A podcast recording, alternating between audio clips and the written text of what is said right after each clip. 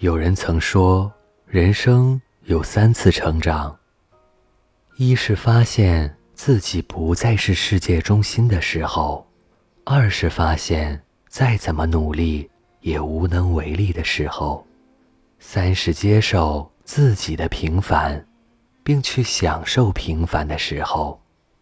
一位老师分享过这样一段经历：他刚刚做老师的时候，总是关注。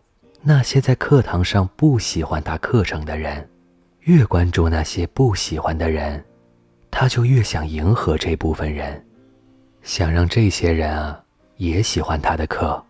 不过后来啊，他发现他错了。有时候无论他怎么做，总有一部分人就是不喜欢他的课。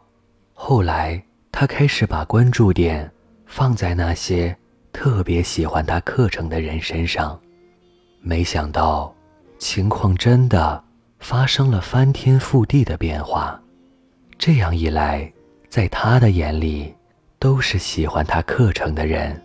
那些学生的反馈给予他更多的能量，在这样的激励下，他讲得越来越好。逐渐的，那些原本保持中立态度的人。和之前不喜欢他课的部分人，也被老师的激情和才华，以及班级的氛围所感染，最后整个场域都发生了变化，他的课越来越受欢迎。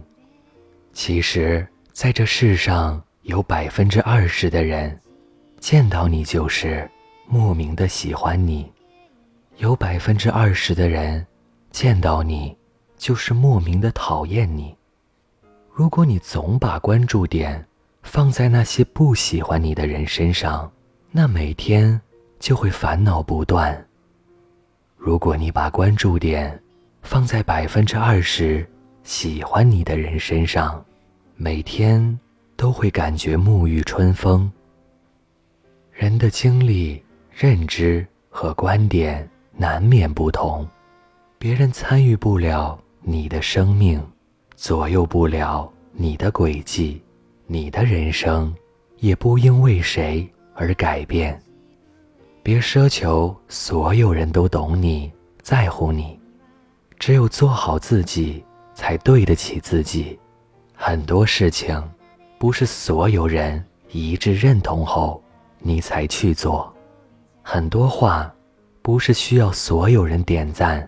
你才可以说，和懂你的人谈你们之间懂的那些话；不懂你的人，你可以去影响，但不必强求。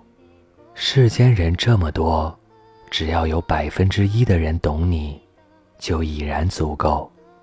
懂你会与你有着心照不宣的默契，会愿意花时间去了解你，会无条件的。信任你，懂你的人或许不在身边，但一定在心里。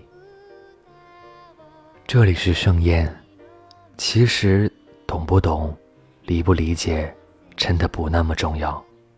不管是我自己，还是身边的朋友，大家都在抱怨着被别人不理解。但如果所有人都理解你，都懂你的话，你得有多普通啊！